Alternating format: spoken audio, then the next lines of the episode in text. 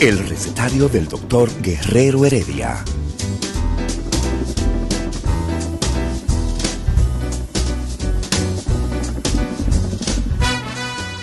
Una respuesta para cada pregunta. Una receta para cada problema. Ven a nuestra propuesta radial, amena, diversa y solidaria. Con alto sentido humano y profesional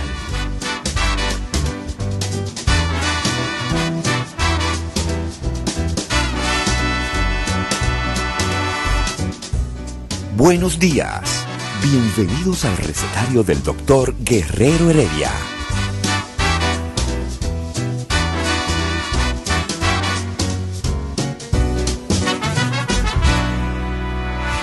El recetario del doctor Guerrero Heredia. Hola, muy buenos días.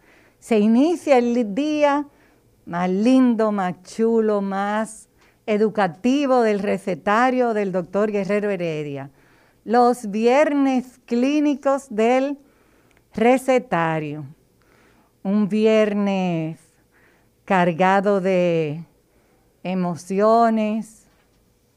Las preocupaciones son emociones, ¿verdad Isidro? Sí, entonces cargado de emociones porque yo, con todas las cosas que ustedes estaban comentando antes de que iniciara el programa.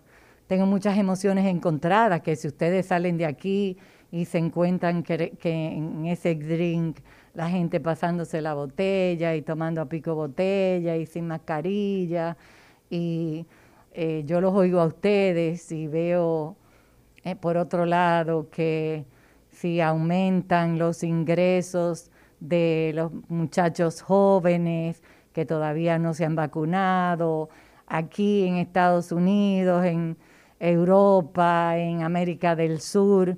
Entonces eso genera emociones en mí, emociones eh, que no son positivas, emociones de preocupación, porque yo no acabo de entender por qué es que no nos cuidamos. ¿Por qué somos tan arriesgados? ¿Por qué somos tan afrentosos los dominicanos? Yo te voy a contar esto, Ismael. En estos días estaba entrando a, un elevador saliendo de un supermercado y me encontré con una señora con su mamá y la madre no tenía mascarilla. Y, yo hago el, iba a decir como decíamos los dominicanos, que me eché para atrás de que no me iba a subir en el ascensor porque había una persona sin mascarilla. Y entonces ya la misma señora dijo, no, no, venga doña, que yo me la pongo. Lo que pasa es que yo no la necesito porque yo estoy vacunada dos veces, ya yo estoy vacunada las dos veces. Y yo le dije, ay doña, pero eh, se ha dicho todo el tiempo que estar vacunado aún sea con la segunda dosis, no ofrece una garantía absoluta, ni aún los que se han podido vacunar con una tercera dosis de, otro tipo de vacuna, como podría ser eh, la Pfizer. No le dije todo eso a ella, sino que le dije, ay doña, pero lo que dicen es que tenemos que seguirnos cuidando. Y ella me dice, mirándome a los ojos fijamente, yo soy farmacéutica. Y yo le dije, ay doña, si usted supiera que ser médico, ser enfermera, ser farmacéutico no le ha impedido a muchos morir en una unidad de cuidado intensivo, en una habitación en un hospital, en su casa. Usted debería de saber más que eso. La hija me dijo, dígale mucho, doña, dígale mucho. Gracias, Olga, un millón de gracias. Y hago este comentario porque no hay nadie que esté exento de contagiarse con alguna de las variantes del COVID estando vacunado. Aún los que nos estamos cuidando, no sabemos en qué momento eh, pudiéramos eh, exponernos. Sigamos cuidándonos. Vamos a seguir vacunándonos. Vamos a seguir usando nuestra mascarilla. Vamos a seguir guardando la distancia vamos a lavarnos las manos Y vamos a felicitar, no me han dicho el nombre. Ah, entonces no voy a felicitar a ese que no tengo el nombre. Ay, pero voy a aprovechar y voy a felicitar hoy viernes por el Día de los Padres a todos los padres el próximo domingo. Eh, nadie ha tenido la suerte mía de tener el mejor papá del mundo, pero de todas maneras, sí, Olga, no me mires así, yo tuve esa suerte, el mejor papá del mundo es el mío, punto. Eh, felicitar a todos los papás, sí, Isidro, tú quieres decir que tú eres el mejor papá del mundo, pero el mejor papá del mundo lo tuve yo. Lo tengo yo porque Él sigue viviendo en mi corazón. Entonces, felicitar a todos los padres que son figuras tan importantes en nuestra vida. Eh, se celebra mucho el Día de las Madres y las calles inundadas para comprarle neveras, estufa, lavadora, juego de sala, juego de comedor. Pocos dicen, le voy a regalar a mi mamá lo que ella quiere, que es un fin de semana con sus amigas en Juan Dolio. Le voy a regalar a mi mamá lo que ella quiere, que es una caja de chocolate para comérsela ella sola. Le voy a... no, una nevera, una estufa, una plancha, para que siga haciendo oficio para que siga sirviendo a todos en la casa. Y no es que eso está mal, se resuelve un problema, pero regálenselo a papá. Aprovechen y regálenle a papá la estufa, la nevera, la plancha. A mamá regálenle, si ella quiere una televisión para ver sus culebrones, regálenle su televisor. Bueno, pero ya el Día de la Madre pasó, pero le sirve de, de recomendación para el año que viene. Y a papá dejen de regalarle cosas nada más para el barbecue, para la cocina. Regálenle algo que, que él verdaderamente disfrute. Una mesa de domino, tú dices, Ismael, no, no, no, ni una botella de vino, ni una botella de romo, ni una de whisky. Vamos a pensar, vamos a, ni corbata, vamos a pensar, ¿qué le gustaría a ese ser que yo amo, que yo le regale. Y vamos a regalarle eso. A lo mejor, muy probablemente, lo único que quiere es de tu tiempo. Lo único que quiere es que tú estés con él, que tú le dediques una tarde, una mañana, una noche, conversando, haciendo cuentos, hablando de, política, de deportes, de pelota, de los gigantes de San Francisco, de lo que sea. Y eso, y eso, regalarle tiempo a esos que nos dieron tanto tiempo, que nos han dado tanto tiempo, es más valioso que nada. Entonces, déjame hacer un recuento. Mencioné el COVID, las vacunas, la mascarilla, el distanciamiento, lavarse las manos, el Día de los Padres, lo que les regalen a mamá. Bueno, yo creo que ya podemos pasar a otro tema que para introducción ya, ya eso valió. Tú estás muy flaco, tú estás yendo a Light. Porque mira, tú estás adelante, adelante. Qué bien tú te ves. Te felicito. Te felicito. Sigue así. Hoy nosotros vamos a hablar de algo que yo sé que a ustedes les va a gustar. Porque muchos pacientes cuando llegan a la oficina nos dicen, pero ¿cómo que yo tengo hipertensión? Yo no siento nada. Pero ¿cómo así que yo soy diabético? Yo no tengo nada, yo no, tengo, yo no como tanto dulce como para yo ser diabético.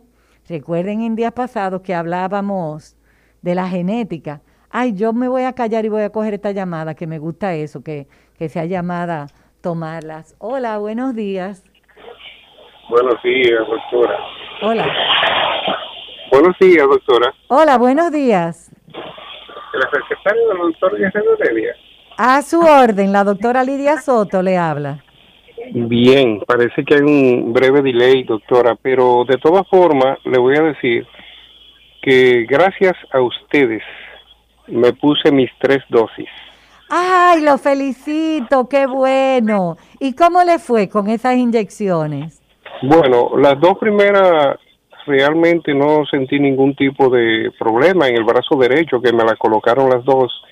La tercera fue de Pfizer. Eh, duró un par de días molestándome el hombro, pero realmente todo bien. Excelente, lo felicito. Y valió la pena. Eh, ¿Usted se la puso en el brazo derecho porque es zurdo? No, no, negativo. Yo soy derecho, pero me la puse las dos primeras de Sinovac. Sí. En el, en el brazo derecho me tocó las dos veces, bueno, amén. Ok. Pero ya la tercera dosis decidí ponérmela en el brazo izquierdo, evitando cualquier tipo de contradicción entre las dos empresas. Ok, ok. Pues Bien. mire, yo lo felicito. Usted salió ganando. Gracias por el comentario de que nosotros de alguna manera lo motivamos a que diera el paso. Ahora yo quiero pedirle un favor. Dígame.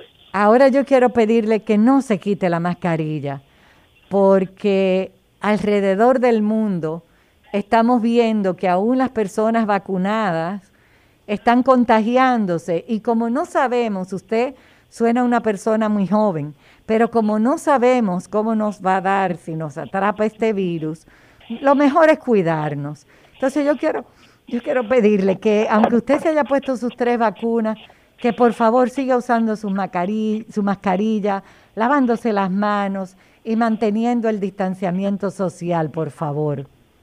Definitivamente ustedes son mi bujía para hacer las cosas. Creo que usted como cardióloga, el doctor Guerrero Heredia y todo el equipo del recetario, creo que el trabajo que hacen es formidable. Muchas gracias. Ustedes son, ustedes son los mejores en su en su espacio, no sé cómo diría. Usted como cardióloga, el doctor como psiquiatra y esas cosas. En comuni- Pero- comunicando. Sí, pero ustedes como comunicadores son excelentes, déjeme decir. Ay, muchas gracias. Wow. Ese es un piropazo. Sí, y con relación a que usted dijo que yo soy joven, no se equivoque, doctora. 60 no es muy joven, ¿o yo? 60 es un muchacho. Muchas gracias, doctora. Gracias por su llamada, gracias por su llamada. 60 es un muchacho, apréndase eso.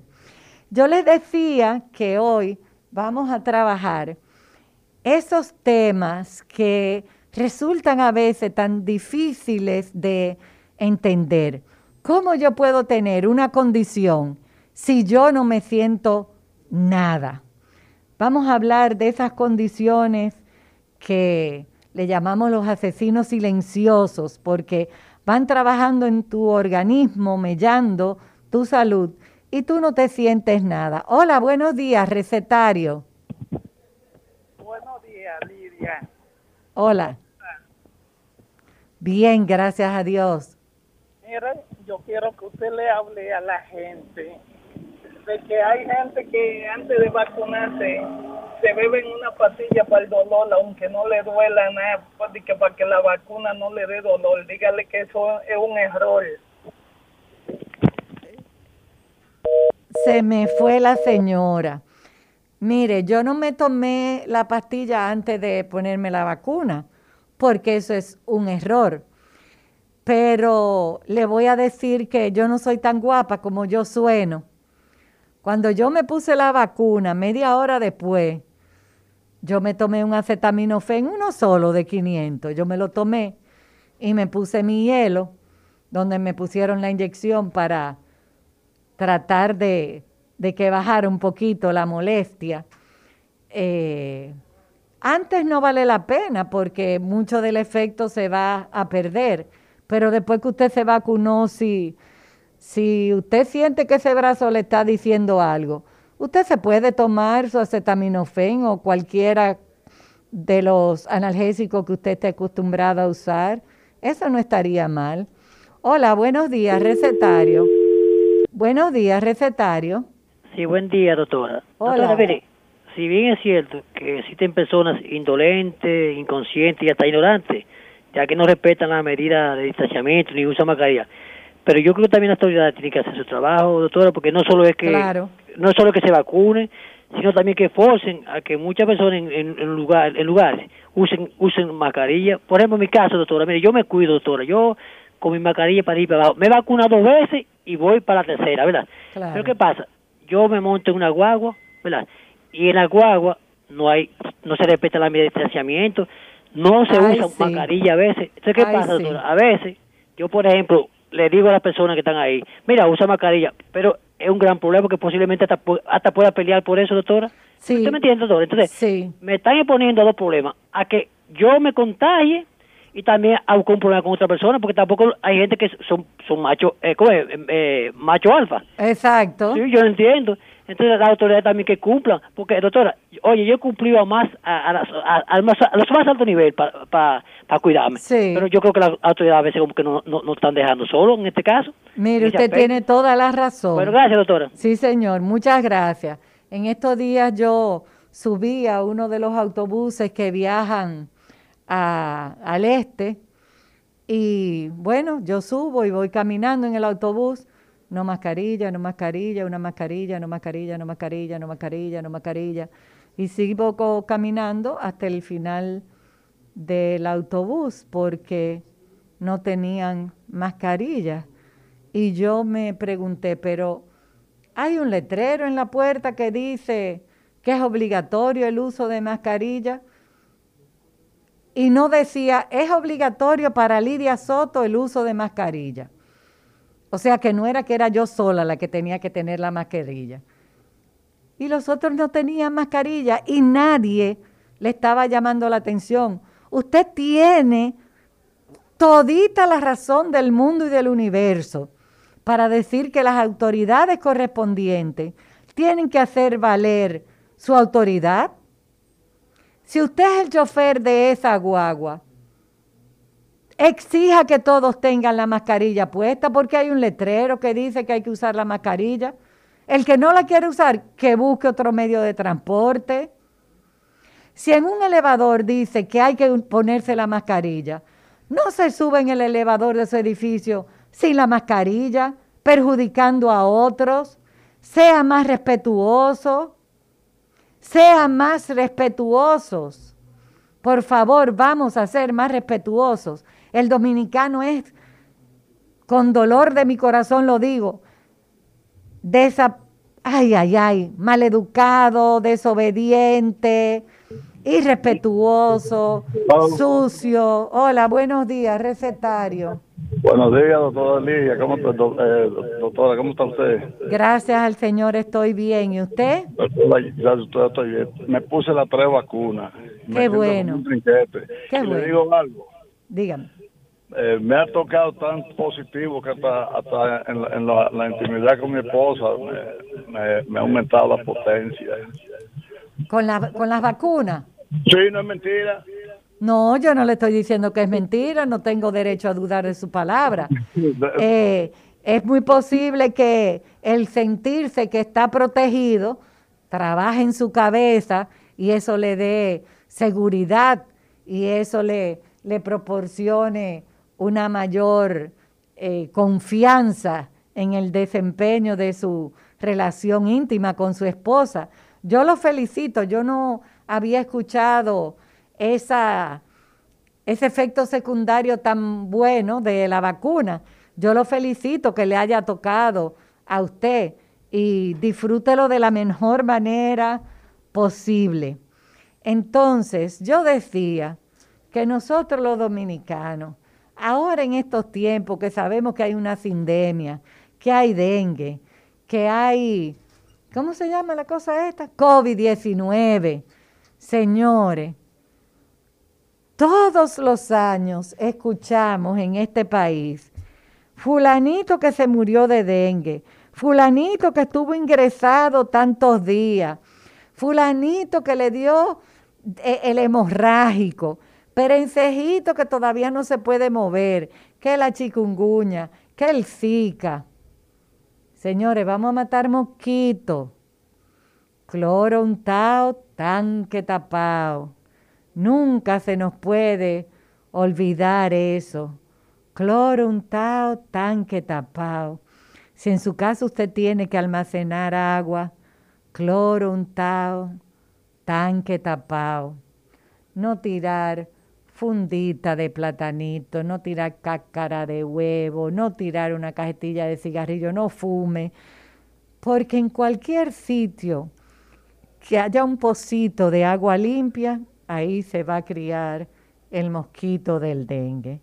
Vamos a cuidarnos. Mucha gente con dengue, muchos pacientes con dengue y siguen los pacientes con COVID. Entonces yo les decía que el tema de hoy es cómo nosotros diagnosticamos diabetes. Si un paciente no se siente nada, si un paciente no se ha percatado de que su genética tiene un valor trascendental en su salud, si un paciente no está haciendo el ejercicio, no está cuidando su hipertensión, no está haciendo lo que debe de hacer. Usted es un paciente que está en riesgo a ser diabético, igualmente a ser hipertenso. Es interesante que todas esas cosas que yo estaba mencionando, también que son factores de riesgo tanto para la diabetes como para la hipertensión, también son factores de riesgo para sufrir algunos tipos de cáncer. ¿Tú sabías eso, Olga? Y es eh, bueno y, de regocijo saber que si tú haces ejercicio, no fumas, eh, bebes el alcohol en la cantidad eh, recomendada, comes como debes de comer, frutas, vegetales, a todas horas del día, tú vas a estarte protegiendo de las principales causas de muerte, que vale la pena hacerlo.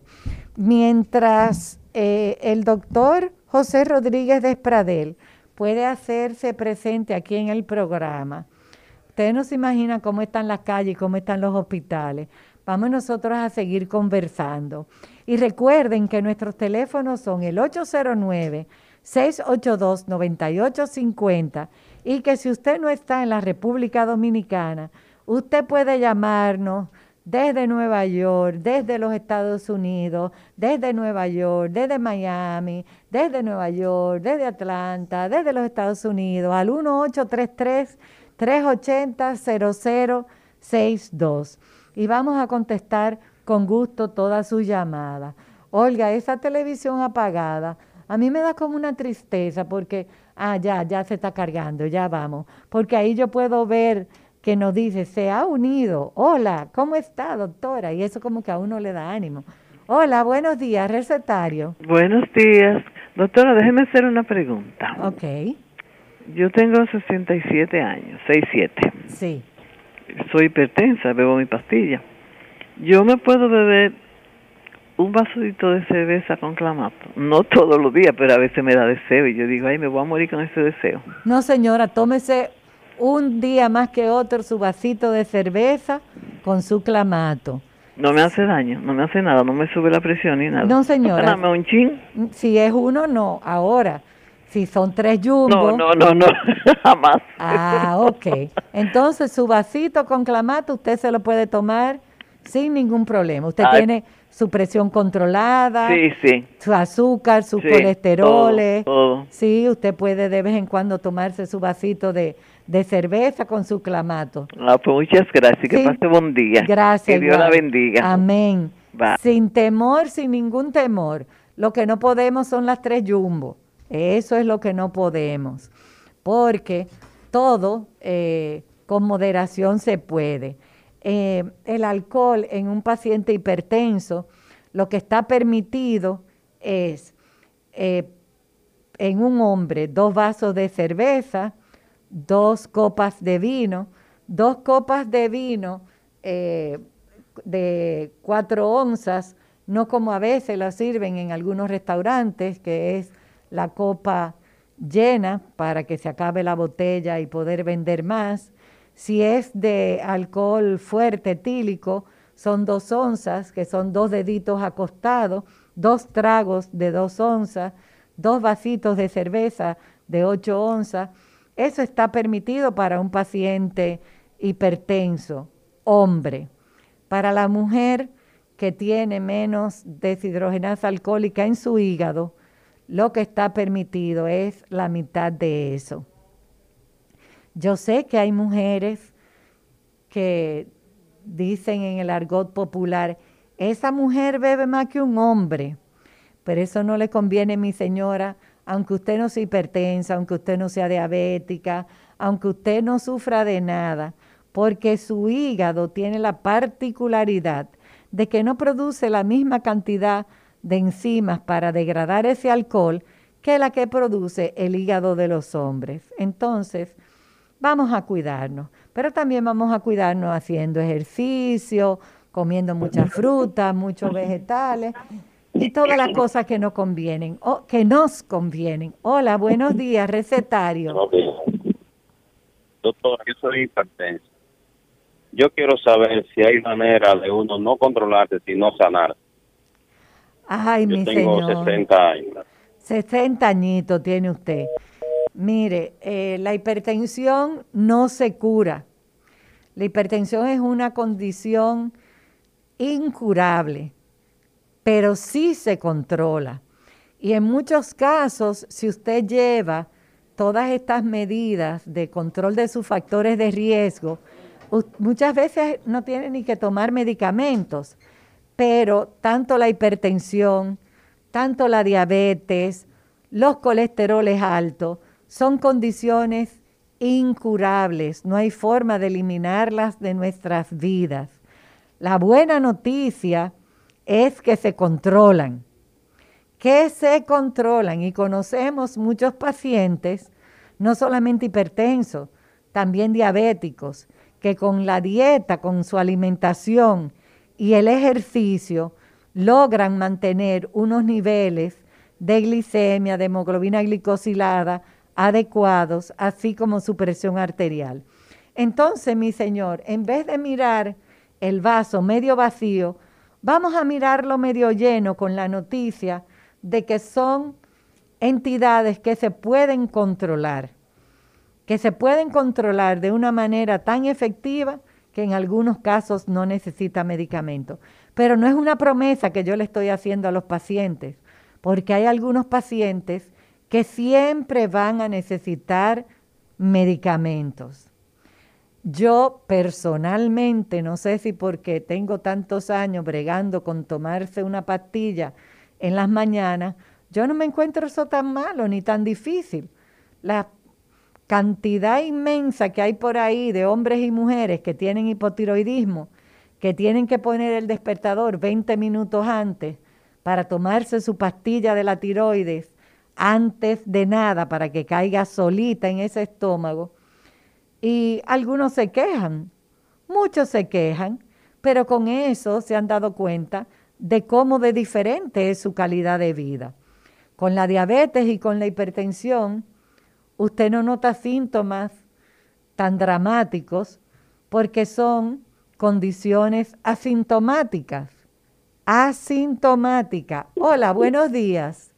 Sí, doctora, pero lo que pasa es que las pastillas entonces te, te están en el corazón porque te dañan la parte de abajo. La parte de abajo, los pies. Eh, mire, mi señor, la circulación que la tenemos en la parte de arriba y en la parte de abajo se daña con la presión alta. La presión alta daña los vasos sanguíneos de todo nuestro cuerpo. No hay una sola área de nuestro organismo que no sufra los efectos de la hipertensión. Entonces, es un mito que las pastillas de la presión dañen la función eréctil. La función eréctil es algo vascular, es algo de llenado de sangre. Entonces, si sus arterias, si sus vasos están dañados producto de la hipertensión, no es que le dañó su función eréctil la pastilla de la presión, es que usted comenzó el tratamiento muy tarde y ya sus vasos sanguíneos se habían dañado. Después de la pausa, Seguimos. El recetario del doctor Guerrero Heredia. Isidro tiene cara de buena gente, pero es pesado. Ay, ay, ay, ay, ay, ay, ay. Qué hombre tan antipático, que no le gusta cebolla ni la chercha. Ay, ay, ay, ay, ay, ay, ay. Pero Isidro, pero muchacho, que ellos hagan la bulla. Ok, está bien. Entonces, que ellos hagan la bulla. Qué cosa tan grande. Vamos a hacer la bulla, pero tú tienes que venir. Alguien tiene que venir aquí conmigo y marcar los teléfonos y decir que ahora vamos a dar los ganadores de algo que yo no entiendo. Es un concurso que había. Lo único que yo sé es que alguien se ganó 25 mil pesos en compra y eso merece no solamente una lluvia, una bulla. Vamos a estar llamando al ganador en este momento. Él no lo sabe todavía, que, ese, que él es el ganador. Ah, ya él lo sabe. Ah, bueno, ok. Ah, pero me quitaron entonces el impulso de la, de la bulla. Eh, ¿Cómo él se llama para, para yo felicitarlo y decirle? Ah, es una ganadora. La señora Altagracia. Isidro, pónmela en el aire, por favor, a la señora Altagracia. Cuando ella conteste, a lo mejor ya está gastando su dinero en el supermercado. Hola. Hola, señora Altagracia, ¿cómo está? ¿Contenta? Adiós, ¿y usted? Bien, gracias a Dios. ¿Contenta con su premio? Muy contenta. Ay, qué bueno. gracias al Señor. Amén. Disfrute su compra, hágalo con su mascarilla puesta, lavándose bien la mano y nada que sea para beneficio de todos en su familia y de mucha bendición. Siga participando, siga participando, que yo porque no sabía de este concurso, pero yo voy a entrar porque ustedes saben lo que es ese dinerito en un supermercado. Ese es un ya buen. Lo saben. ¿Verdad que sí? Sí. Ay, pues muchas gracias por la sintonía con nuestra emisora, señora Altagracia. Y nada, esperemos que, que volvamos a vernos en un futuro con otra buena noticia como esta. Amén, gracias. Gracias a usted, que tenga buen día. Igual. Bye. Señores, eso es lo que se llama algo bueno. Eso es lo que se llama algo bueno. Isidro no aplaudió, Isidro no hizo bulla, Isidro me está mirando con una mirada amenazante y yo se la estoy devolviendo, eh, porque él eh, es antichévere y no quiere que yo lo diga. No, Isidro es un antichévere y yo lo voy a seguir diciendo. Entonces, mi Señor, no hay cura, pero hay muchas formas de tener un control adecuado frente a entidades, porque es importante decir que el problema de la hipertensión y de la diabetes es que no se quedan en ser ellas solas, sino que llevan a complicaciones muy serias en el organismo de quien la padece. No es que yo soy diabético y ya, no es que yo soy hipertenso y ya, es que la hipertensión y la diabetes te van a llevar a otras complicaciones que son de mucho cuidado. Y eh, yo quería que el doctor, yo quiero que el doctor José Rodríguez de Espradel me diga por qué es que el paciente diabético no tiene síntomas de que está diabético. Hola, buenas tardes. Hola, eh, bienvenido siempre. Sí, Isidro, se oye bien, porque a mí se me olvidó cambiar la mascarilla y me quedé con la que... Te oímos bien, te oímos bien. Esta es más, más, gruesa. Sí, pero te escuchamos bien. Eh, Qué bueno que tú en el hospital estás con una mascarilla más gruesa. Sí, esa es la que uso para trabajar. Ah, tú eres inteligente. Tú no solamente pareces ni hablas como inteligente, tú eres, tú actúas como inteligente. No, dicen como que la esposa del César no solamente debe ser seria, sino parecerlo. Definitivamente. Estamos tratando. Así mismo. Mira, el, problema de la diabetes, gran, el gran problema de la diabetes es lamentablemente que es muy, que, que no da síntomas. Realmente, una persona cuando cuando tiene los síntomas de la diabetes, que es eso que la gente dice, mira que yo orino mucho, que yo me siento cansado, que yo estoy perdiendo peso, es porque ya tiene mucho tiempo con la azúcar alta y ahora está en niveles que son, vamos a decir, vamos a utilizar el término muy alto. O sea, estamos hablando de una persona que probablemente ya tiene más de dos años con azúcar alta y ahora tiene niveles que van por encima de los 350.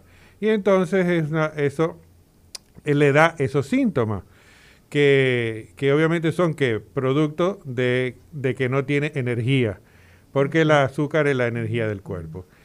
Pero cuando los niveles son bajos, y me refiero bajos no que son normales, sino que están por debajo de ese valor que dije, por encima de 300, eh, el cuerpo no da síntomas. Fíjate que el cuerpo es una, es una, es una computadora excelentemente hecha, porque tiene mecanismos de defensa para protegerse no solo de las agresiones, ahora que está de moda el, el, COVID, de las agresiones que nos llegan por infecciones virales y bacterianas, sino para defenderse de pérdidas de energía. O sea, estamos en la época de que estamos hablando de energías renovables, limpias, seguras, ¿verdad? y buscando alternativas a, los, a las energías fósiles, derivadas de los fósiles, eh, y el cuerpo utiliza y tiene sus vías alternas. O sea, ¿qué usa el cuerpo como energía? Glucosa. Ese es su, ese es su alimento, su alimento natural. Pero cuando el cuerpo no la recibe o cuando el cuerpo no tiene eh, la forma de procesarla, entonces utiliza energías alternas, como son las grasas y por eso pierden peso. Pero fíjate el riñón, que cuando te hablaba de, la máquina perfecta, el riñón tiene la capacidad en una persona sin diabetes de eh, cuando los niveles de azúcar suben por encima de 180 y empieza a salir azúcar por la orina, el riñón se activa una alerta y dice, no puedo perder azúcar por la orina porque estoy perdiendo energía. ¿Y sabe qué hace? ¿Qué hace? Activa unos mecanismos y la reabsorbe y la vuelve y la entra al torrente sanguíneo para que esa energía no se pierda. Pero entonces sube. Exacto, es un, es, un, es un mecanismo de defensa, pero que en el que ya es diabético es deleterio, o sea, le hace daño. Sí. Entonces, fíjate, por eso muchas personas, cuando los niveles, que hay, por eso traje este ejemplo, cuando los niveles de azúcar no son por encima de 300, por eso es que no le dan síntomas, no hacen, dice yo me pruebo la orina pero está bien, es porque el riñón la está otra vez reabsorbiendo y entrándola al sistema. Porque si está por encima, por 180 o menos, no, no va a haber, porque la reabsorbe. Entonces, por eso es que nosotros tenemos que tener en cuenta eh, lo que llamamos factores de riesgo para estar ojo pelado. Ojo pelado. Atento a esos eh, eh, posibles alertas de uno investigar si yo soy o no soy diabético. Tú dijiste algo que a mí me llamó la atención.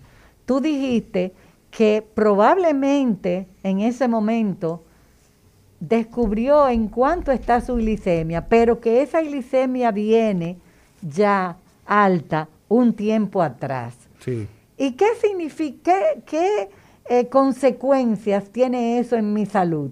Que yo no sabía que mi glicemia venía alta hace un tiempo y de repente me lo descubren y me dicen, mire, eh, ya usted debe de tener un tiempo con esa azúcar así alta. ¿Qué consecuencia tiene eso en mí? Eh, bueno, vamos a hablar un chin de la consecuencia primero, porque realmente mucha gente piensa que uno puntico por arriba no es nada por un lado. Unos punticos por arriba. De los niveles de azúcar. Ajá. Eh, eh, eso fue que yo eso fue que yo me comí algo anoche o eso fue que mi yo estaba en un cumpleaños. No, eh, la otra la otra excusa es que por el barrio pasó algo de madrugada y yo me tuve que levantar y me di un susto y no sé qué cosa. Ay los sustos suben el azúcar. Para mucha gente sí ellos creen que hay azúcar emocional pero realmente no es cuando tú no aceptas que tú eres oh. diabético cualquier cosa que pase, entonces tú entiendes que fue por eso que subió. Ok, un entendimiento equivocado. Un entendimiento equivocado, claro. Es una negación. Eso es negación. Es una justificación a la negación. Oh, wow, qué interesante. Sigue, no nos metamos por ahí. Es- Entonces, eh, ¿qué pasa? Cuando lo primero que se altera eh, en una persona que empieza ya con problemas de azúcar, lo primero que se altera no es el azúcar de por la mañana, No, que es, no, que es la que todo médico manda a hacer cuando le manda a hacer la rutina de análisis. exacto. Si una persona va a un médico X cualquiera y no dice yo soy diabético, muy probablemente nunca le manden a hacer lo que se llama una glicemia postprandial o después de comida, porque realmente esa eh, la glicemia postprandial primero no se usa como diagnóstico, se usa como seguimiento en algunos casos de ya pacientes diagnosticados que tú quieres ver realmente cómo responden después de las comidas. Pero, por ejemplo, perdóname que te interrumpa, pero es importante para mí aprender esto. ¿Y la glicosilada de, de forma rutinaria? La glicosilada cuando ya hay un diagnóstico, Ah, pero no para un paciente, un paciente que llega a mi oficina por primera vez, que, que yo no lo conozco y que me dice, no, yo no sufro de nada, pero yo sé lo que significa ese yo no sufro de nada. Sí. Y ahí yo le indico la glicemia y la glicosilada. ¿Puede ser de utilidad? Puede ser de utilidad, sobre todo cuando, si cuando luego de hacer la historia clínica ves que tiene factores de riesgo.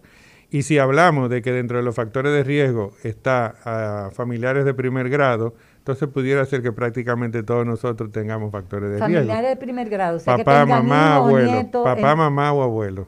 Ah, no en primer grado de la escuela. Primer, no, no te primer, rías, no te primer rías. grado de, de las ascendencias. Ah, en el árbol En genealógico. el árbol genealógico. O sea, Papá, mamá o abuelo. ok, familiares de primer grado significa papá, Papá, mamá o abuelos. Abuelo, eso es O primer abuelo, grado. eso es primer grado. Ok. Eh, sí, entonces, si, si, si refiere dentro de la historia clínica que uno de, estas, de estos familiares ya tiene, eh, tiene o tuvo diabetes, pues entonces eh, sí es bueno eh, colocarla, puesto que nos daría una, una orientación. Fíjate, es interesante porque, por ejemplo, hay muchos pacientes que me lo envían para determinar su estado metabólico, que van a una consulta, así mismo, con el cardiólogo, con el, eh, con el, el internista, el ginecólogo. ginecólogo, exactamente, y le mandan a hacer una batería de análisis y dentro de los análisis, porque ha tenido algún tipo de factor de riesgo, le mandan a hacer la glucosilada. Y la glucosilada probablemente tal vez no salga en rango de diagnóstico de diabetes, pero sale en rango ya alterado por encima de 5.5 y entonces lo envían para investigar. Después de 5.5 es de sospecha. O sea, es de Sí. cuidado, es de Eh, eh, hay que investigarlo. Fíjate, hay que yo, mi- investigarlo. sí, yo a veces no me gusta eh, entrar mucho en el detalle de ella por debajo de 6.5 porque puede causar confusión. Por ejemplo, a los residentes yo les digo, cuando estamos hablando de diagnóstico de diabetes, mira, si un paciente eh, sin historia de diabetes te llega con una hemoglobina glucosilada 6.5 más, no hay vuelta floja, no hay que buscar más nada, ese paciente es diabético. Ahora bien, si ese paciente llega con una glucosilada por debajo de 6.5, no le des un diagnóstico, dale una curva.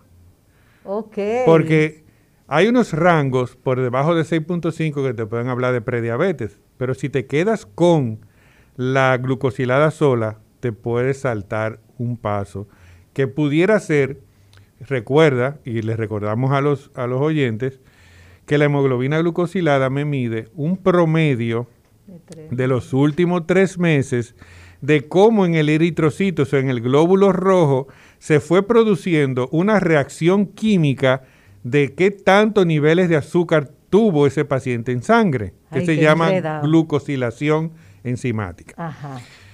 Pero si, esa, si ese paciente comenzó su debut, su inicio de su diabetes, antes de los tres meses de cuando él se hizo ese análisis, la glucosilada no va a salir alterada. Va a salir en valores bajos, pero ya es diabético. ¿Y cómo yo sé Oh. eso? Con la curva de tolerancia oral a la glucosa. Entonces, por eso es que no, por eso a veces no me gusta hablar mucho de eso, pero Sí. sí hacerle entender. Si está por encima de 6.5, diabético. Por debajo de 100.5 hay que investigarlo más y en ese caso hay que mandarle a hacer una Pero curva. tú sabes que esa curva es muy incómoda. sí, yo, la, yo, le, yo me la he hecho ¿Y por qué tú le mandas eso a los pobres pacientes? de maldad. No, mentira.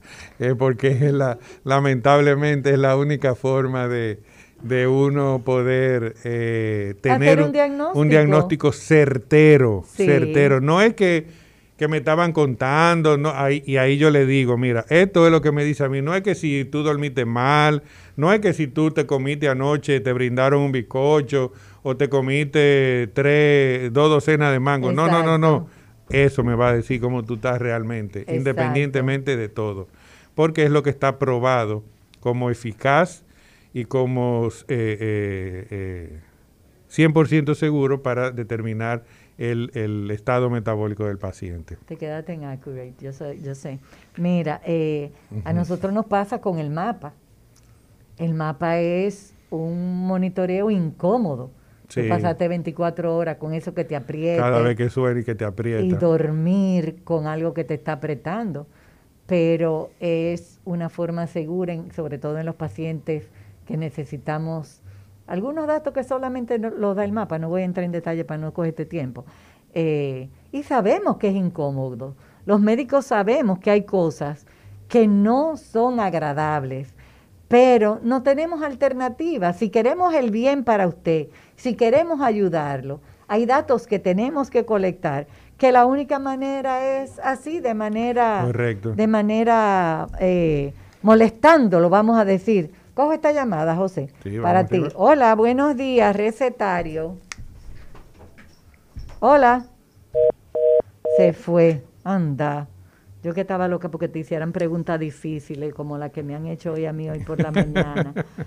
Recuerden nuestros teléfonos 809-682-9850 y si usted está fuera de República Dominicana 1833-380-0062. El primer dos, dos, una, una pregunta dice Portes Guzmán que por qué al consultorio le dicen ahora oficina, que no se acostumbra. Eh, realmente sabe que esos son eh, términos que van los Evolucionando. evolucionando, pero obviamente es el, Es el consultorio. es el consultorio y es el, el ambiente donde usted puede eh, entablar, hacer empatía con su paciente y poder lograr el diagnóstico y el seguimiento adecuado. Dice también el closet de Manny, ¿Qué es la que curva? es la curva. Bien. Eh, la curva, eh, realmente el nombre correcto de la curva es prueba de tolerancia oral a la glucosa. Y eh, usted llega a la- al laboratorio en ayunas, le sacan sangre y le dan a tomar un juguito que tiene preparado el laboratorio ya, que es donde está 375 mililitros de agua con 75 gramos de glucosa. Le se lo toma, se queda tranquilo por dos horas y a las dos horas vuelven y le sacan sangre de nuevo. Eso es lo que llamamos nosotros la curva o prueba de tolerancia oral a la glucosa. Hola, buenos días, recetario. Buenos días. Cuéntenos. Eh, buenos días, mi querida Lidia. Te amo, querida mía. Ya llegué al país. Ay, qué bueno, bienvenida. La doctora Molina Yo por sé, aquí. yo sé. Mira, el doctor José eh, es el, el- el invitado, hoy, ¿verdad? Sí, diabetes. Diabetes, de endocrinólogo, Sí, ¿verdad? sí. Sí, o porque hay endocrinólogo y diabetólogo. Él es diabetólogo. Tiene que, que, que, que informarle, ¿sabe? A la ciudadanía. Ah, vamos a informarle a la ciudadanía que el doctor José Ajá. Rodríguez Despradel es diabetólogo. Exactamente, porque eso manejan diferentes cosas, ¿sabe? Mala diabetes, ¿no? El diabetólogo. El diabetólogo Eh, es diabetólogo. Exactamente, exactamente, un genio, un, un colega hecho a la medida de, de nuestra eh, de nuestra vida. Mira, eh, eh, Lidia, pues ya llegué aquí ya para carpetearte. Mira, mi amor, una pregunta a- al doctor Ramírez. Eh, eh, de verdad que la diabetes está eh, bien eh, fuerte porque las personas están consumiendo muchos azúcares y, y, y la obesidad está acabando. Yo veo muchos pacientes muy obesos, muchachos jóvenes ¿Y, y qué, me, qué nos recomienda el doctor para, para esos casos? Eh, ¿Cómo uno poder aconsejar nosotros los médicos de atención primaria a esos pacientes que se nos llegan a nosotros y, y ayudarle? Gracias, mi querida Lidia. Un abrazo, querida. ¿Cómo ayudamos a esos jóvenes obesos? Bueno, eh, realmente sí, ahora mismo eh, eh, la obesidad es una pandemia junto con lo que es la misma diabetes.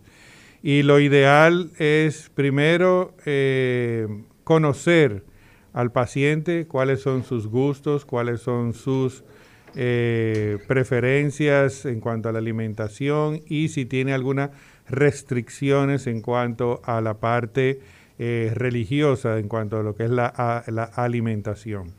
Sobre esa base, entonces, construir un plan de alimentación que sea adecuado y que vaya en tono y acorde con lo que son sus gustos y sus preferencias. De esa forma podemos ir eh, orientando sobre la base de gustos, o sea, nosotros no podemos imponer un plan de alimentación, tenemos que negociarlo con el paciente, pero obviamente siempre va a estar eh, orientado a reducción de lo que son los carbohidratos simples, o sea, los azúcares, azúcar Los de- jugos. los jugos sobre todo. La gente dice, pero es natural y yo no le echo azúcar. ¿Es verdad? La, todas las frutas tienen una, un azúcar natural que se llama fructosa.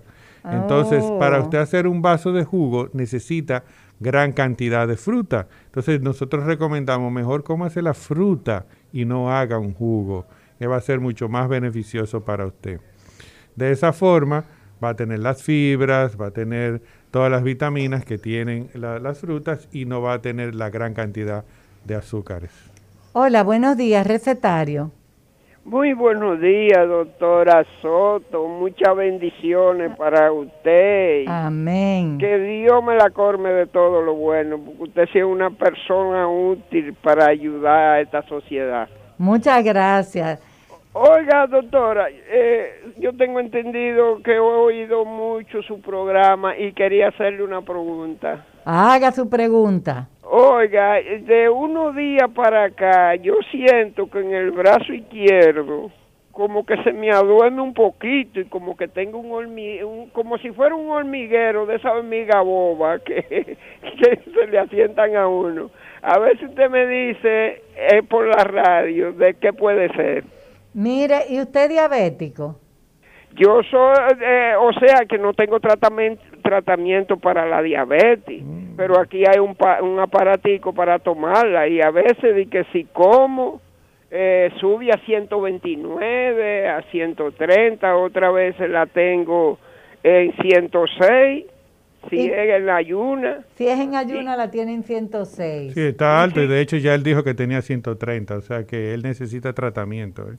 Y yo tengo 70 y 74 años de edad, Sí, doctora. to- todavía le faltan 30 más de vida y tiene que ser con calidad. Ay, muchísimas gracias, doctor, que Dios lo oiga, doctor. Mire, mi señor, el doctor le está diciendo que usted necesita chequearse de una manera adecuada sus niveles de azúcar para que le hagan el diagnóstico de si usted ya está en diabetes, qué parece, eso es lo que parece por los números que usted ha dicho, y para que le pongan el tratamiento que le convenga. Uno de los síntomas de, del paciente diabético puede ser eso, ese hormigueo, esa sensación de, de calambrito, de que le, cal- de que le caminan hormigas por Sí. el cuerpo.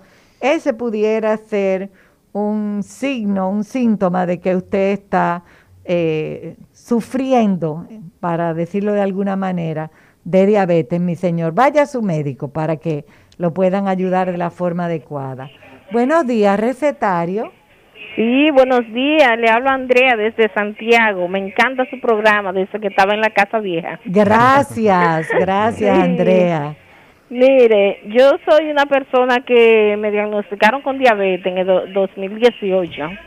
Entonces yo no tengo tratamiento, pero eh, siempre tengo la glucosilada más de dos años en seis puntos, en seis puntos y siempre tengo la La glicemia, Ajá. sí, la glicemia de 100, 102 para abajo siempre. 99, 97 y así para abajo. Entonces, ¿qué ustedes me aconsejan? Ok. Fíjese, eh, los valores que usted me está dando son los de la glicemia de ayuna y la glucosilada que está en 6 y algo. Ya me habla de que promedio por día está, ha estado por encima de los 120, 130. Usted está hablando de la glicemia de ayuna. Hay que ver cómo está su azúcar después que usted come. Porque después que come se eleva. Y se, como les dije, les comentaba al inicio, eh, lo primero que se está elevando son las glucemias después de las comidas. Y algo que ocuparía ya el renglón de la doctora es que las glicemias después de las comidas son un factor independiente, o sea, independiente quiere decir que no necesita más nada para eventos cardiovasculares. Cuando la persona tiene la azúcar elevada después de las comidas y lo tiene por mucho tiempo, eso es ya un factor de riesgo para eventos cardiovasculares. por Entonces, encima de, de al- o sea, hay mm, um, números Sí, sí, ya por- especificados. encima no es de que- 140 ya es- Exacto, ya no es, que es- le suba a 112, no es que le suba a 105. Ujú. Está establecido que si los niveles están por encima de 140, ya usted tiene un factor de riesgo para tener un infarto, un derrame, para que se dañen sus riñones, para que su función eréctil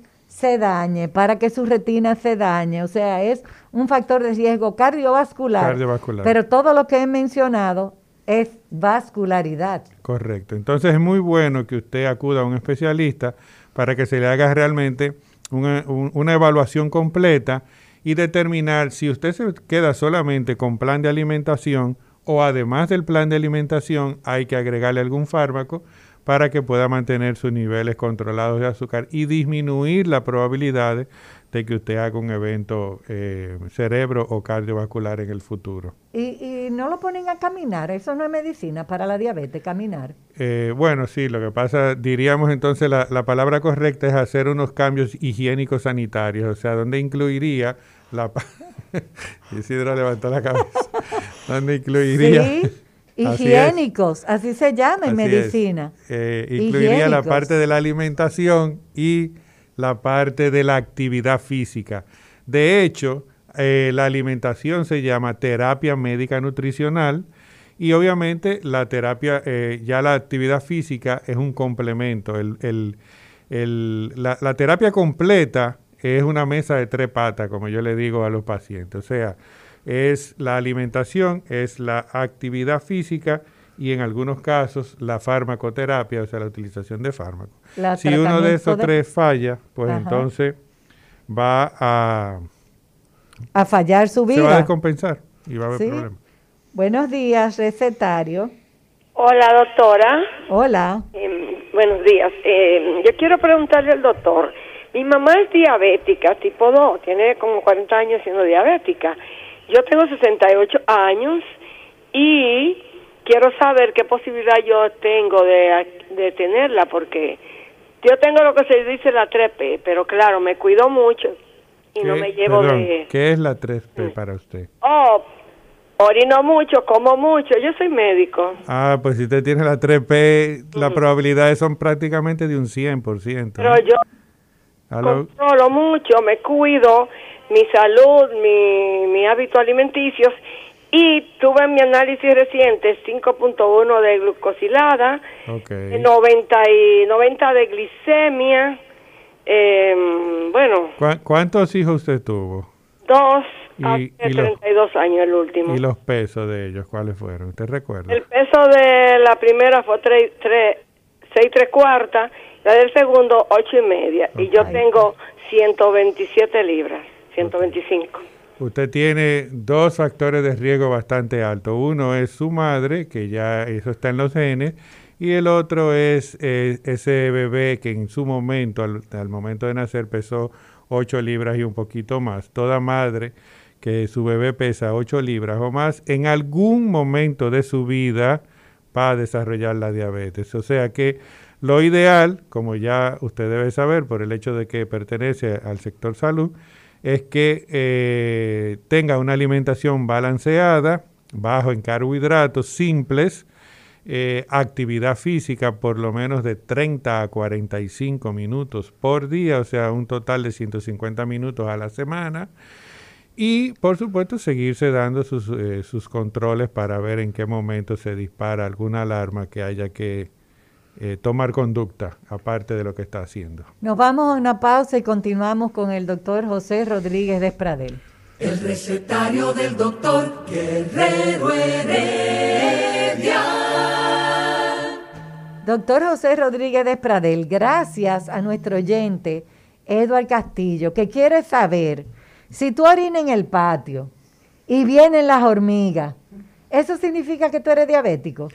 Si orina en el patio y viene el patio, o en el baño caen gotitas y las hormigas están ahí, ¿Eso es diabetes? Vaya, vaya a su médico para hacerse su prueba, que es muy probable. ¿Cómo? sea, porque como hablamos ahorita, ya el límite de los 180 lo superó y está por encima de 180 y quiere decir que ya el riñón no la está reciclando, no la está reabsorbiendo y está saliendo ese exceso, exceso de glucosa por la orina, o sea que sí. ¿Tú sabes que hay pacientes que se controlan el azúcar probando su orina? Pero eso tiene un margen de error bastante alto. Por eso mismo. Porque, Díselo. Porque si, por si ya la, cuando los niveles de azúcar... De hecho, en el paciente diabético, ese umbral de 180 puede llegar hasta 240. O sea, el paciente puede tener hasta 240, 240 de niveles de azúcar y no sale azúcar por la orina, porque ya el riñón se adaptó a reabsorber esa, ese azúcar y que no se pierda, porque como dijimos ahorita, es energía que se está perdiendo. Si, si está ahí, ya hay problema, pero si no está, no quiere decir que está controlado. O sea que no se lleve de controlar su Para control, no. solamente de si su orina está dulce o no. Pero mira, eso es muy viejo. Sí, sí, claro. Y, es, sí. y esa de hecho, del pueblo. areteo de Capadocia Estamos hablando... Eh, siglos. Siglos atrás. Eh, así fue como comenzaron a, probar y a, y hablar de lo que luego se llamaría la diabetes. Y hablaba de que eh, ese por la orina se iba la vida. fíjate, fíjate, la observación y las conclusiones que llegaban. Se iba la vida. Y eso es verdad, Olga. La diabetes. Eh, de hecho, de ahí vino, es como el sifón de la vida. O sea, es como, así era como lo, como lo describían. ¿Y tú crees, José, que la diabetes puede poner en peligro la vida de una persona? Eh, claro que sí, sí, está descompensado. Yo quiero hacer una parte y aclarar lo que siempre le digo a mis pacientes. No, lo malo no es ser diabético. Lo malo es tener la azúcar alta. Lo que oh. hace daño es tener el azúcar alta. ¿Y un diabético puede no tener el azúcar alta? Si está controlado. Pero los diabéticos me dicen, doctora, pero no me hable de que yo tengo 130 de glicemia. Para los años que yo tengo siendo diabético, ese número está súper bien. Y a mí me dijo un médico que para tener, eso dice el paciente, y me dijo el médico que si yo la tenía en 180 estaba bien, porque yo era diabético. Sí, hay, pacientes que te dicen que se lo dijo un médico. Eso es, eso es incorrecto. El paciente diabético tiene que tener los niveles de azúcar igual al paciente no diabético. ¿Por qué? Porque vuelvo y repito, lo que hace daño es tener la azúcar alta. Entonces el paciente, lo que me va a dañar los riñones, lo que me va a dañar los ojos, lo que me va a dañar la erección, lo que me va a dañar las piernas, no es que yo soy diabético, no es la insulina, no es la pastilla que me estoy tomando, son los niveles altos de azúcar por mucho tiempo. Por mucho tiempo. Y ese mucho tiempo, ¿qué puede ser? ¿Cinco años, diez años? Tú puedes tener el azúcar diez años alta y tú no date cuenta. Y no date cuenta, correctamente. ¿En serio? Así mismo es. Wow, pero eso es muy grave, eso de que hecho, tú acabas fíjate de que fíjate que eh, haciendo la, la división entre el diabético tipo 1, que es aquel que general, generalmente se le diagnostica cuando es niño, y el tipo 2, que es el que se diagnostica en cualquier momento de su vida, eh, pero sobre todo en los adultos. Fíjate, para el chequeo de riñones y de ojos, ¿qué se toma como punto de partida? Si es un tipo 1, hay que esperar por lo menos cinco años para poderle hacer una evaluación y saber cómo va. Antes de los cinco años, todo va a estar bien. Pero en el tipo 2, como no sabemos en qué momento inició la primera, eh, eh, vamos a decir así, elevación de los niveles de azúcar, inmediatamente se hace el diagnóstico, hay que hacerle un, eh, una evaluación tanto por, los, por el riñón como por una fondoscopía por los ojos, para ver realmente si ya ha habido algún daño en esa retina o en esos riñones. José, hay una amiga oyente, Daris, que pregunta si a una persona que le comen los pies, ¿tú sabes lo que es comerle los pies? Que le pican los pies, que tiene prurito en los pies, que si eso significa que es diabético, si te pican mucho los pies. Eh, si le pica mucho los pies, no creo que eso signifique que sea diabético. No. No, ahora, ¿Y qué significa eso? Que tiene un hongo. pudiera que, ser que tenga que un no se está hongo, pudiera ser que tenga algún proceso alérgico, Ok. eh, alguna dermatitis de contacto, Ok. hay muchas cosas. Ahora bien, eh, en aquellos pacientes ya diabéticos, o a lo mejor tampoco que no lo sabe que es diabético que de- y que tiene muchos años, puede ocurrir una alteración de que llamamos neuropatía diabética, que se manifiesta de diferentes formas y una de ellas puede ser esa sensación de hormigueo, que es como que te está, te está caminando hormigas, o puede ser sensaciones de, como de, la gente dice de pullones, como que camina sobre vidrios, como, bueno, hubo un paciente que me llevó una imagen que recortó de una revista que era un, como el, el fakir acostado en una cama Uh. de, de clavos y, y otra era caminando sobre fuego. Me dice, así que yo me siento. Wow. Entonces, eh, son sensaciones porque hay alteraciones en la sensibilidad, eh, tanto de la presión como, o sea, sensibilidad a si te aprieta o no te aprieta, o sensibilidad en cuanto a si está caliente o frío, hay una alteración y por eso esos pacientes tienen esas sensaciones.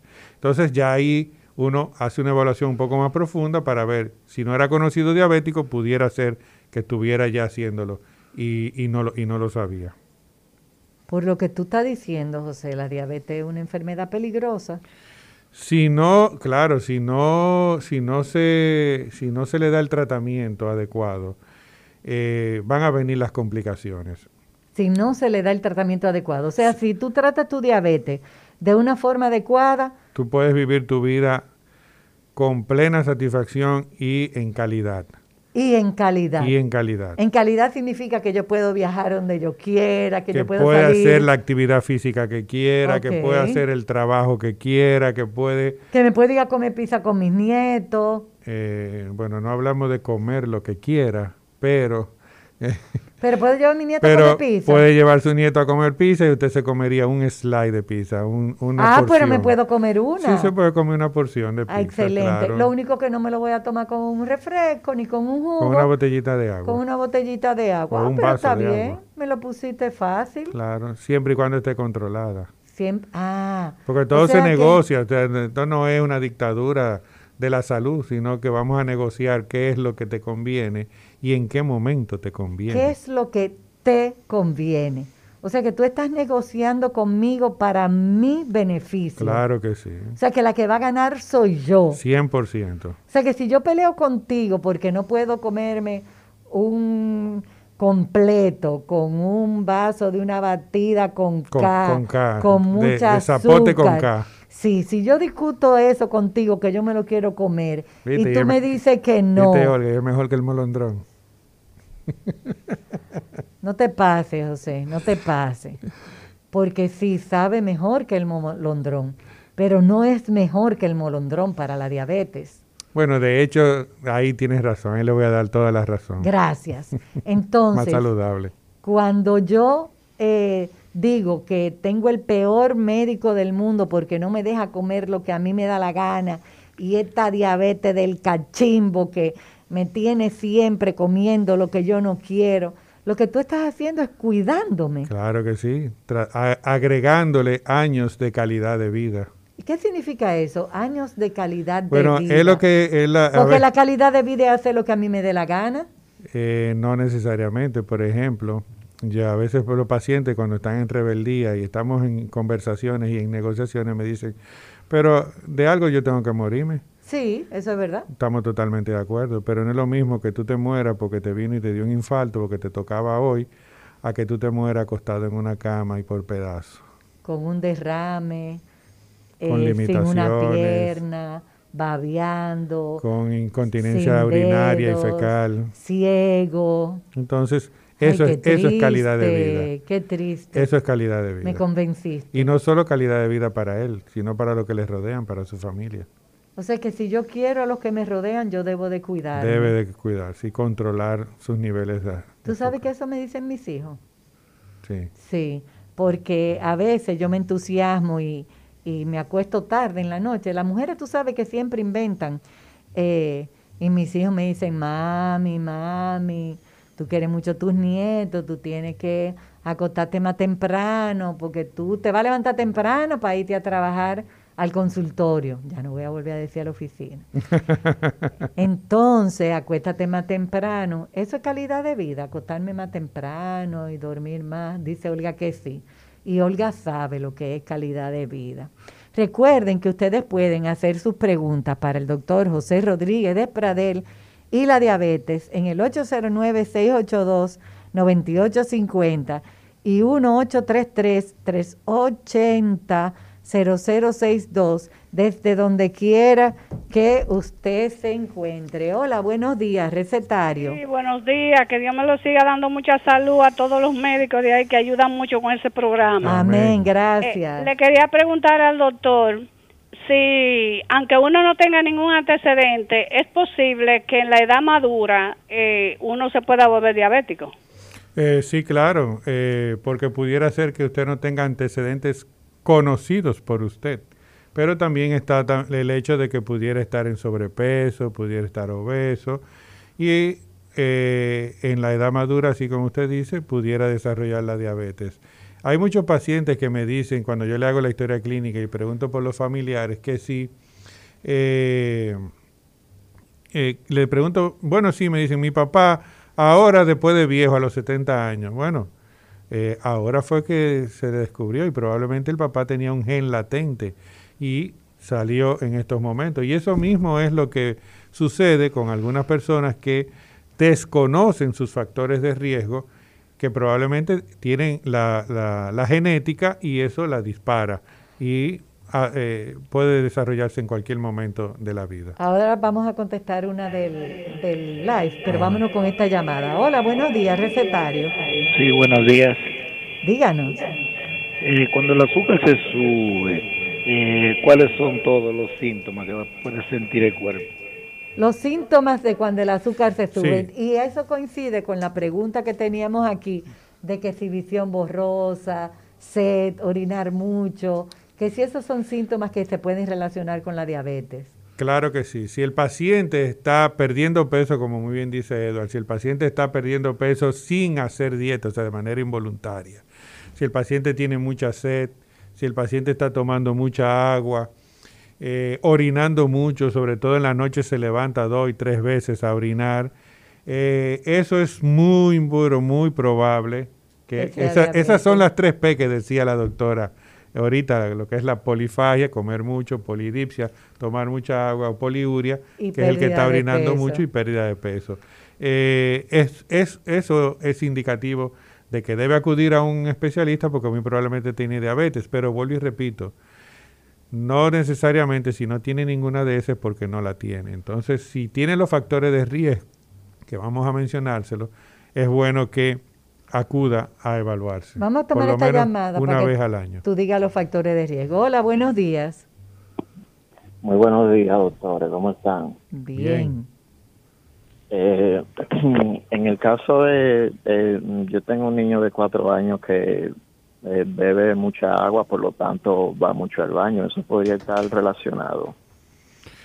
Eh, Y bueno, per- sí. perdón, para que me contesten y colgarle. Eh, con relación a la vacuna, yo me puse las dos Sinovac.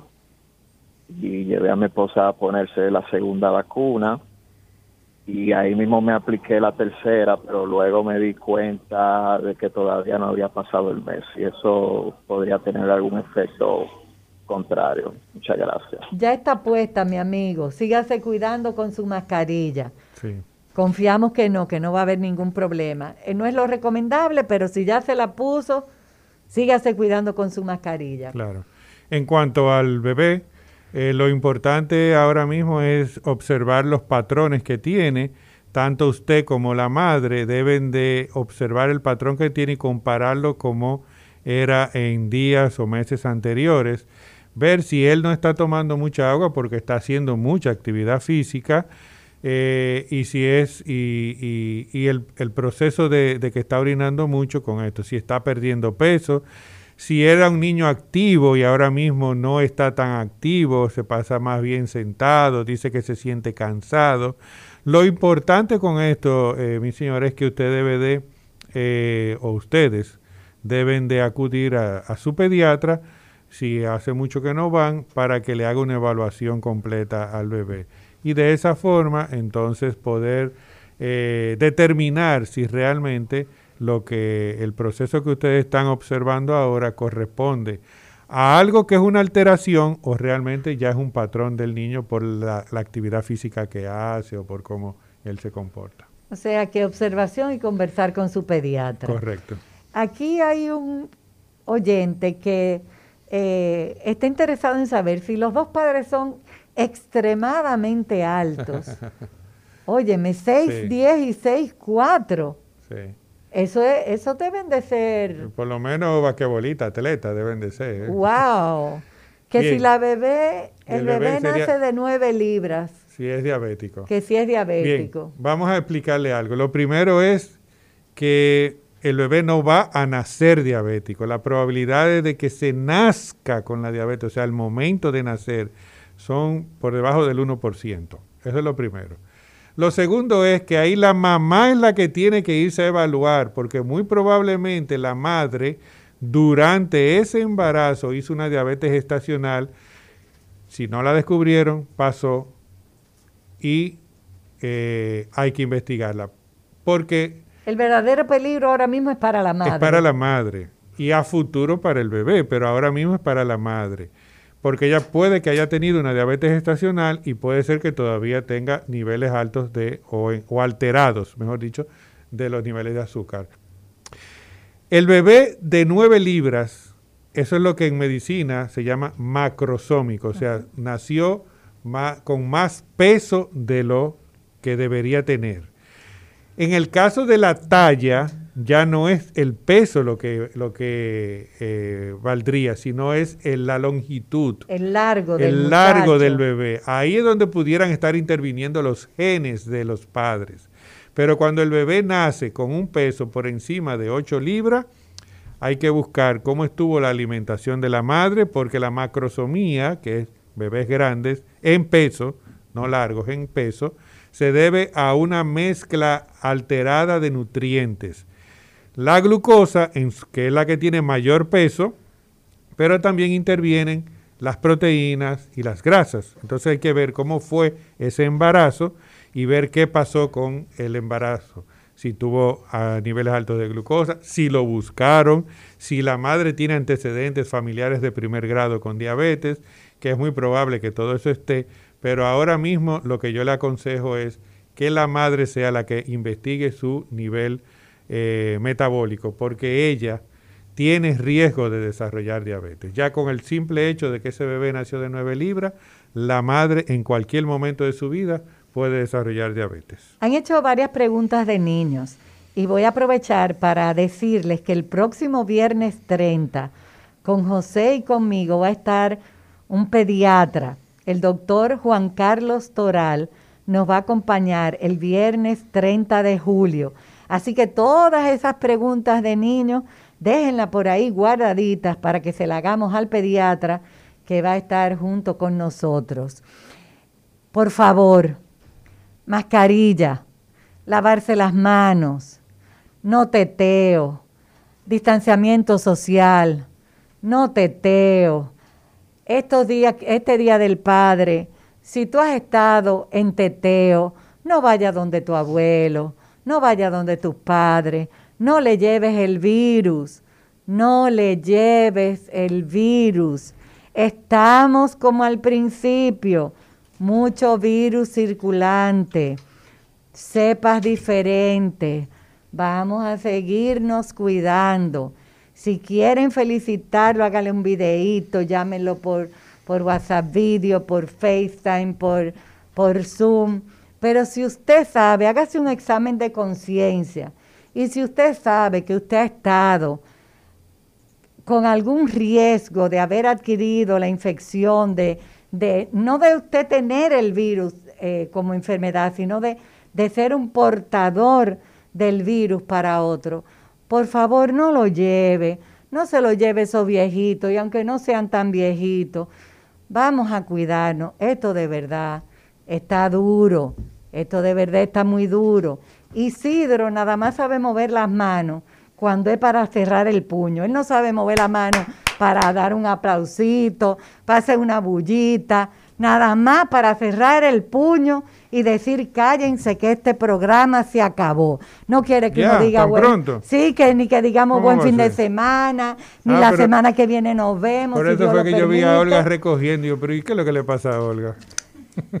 El recetario del doctor Guerrero Heredia. Rumba 98.5, una emisora RCC Media.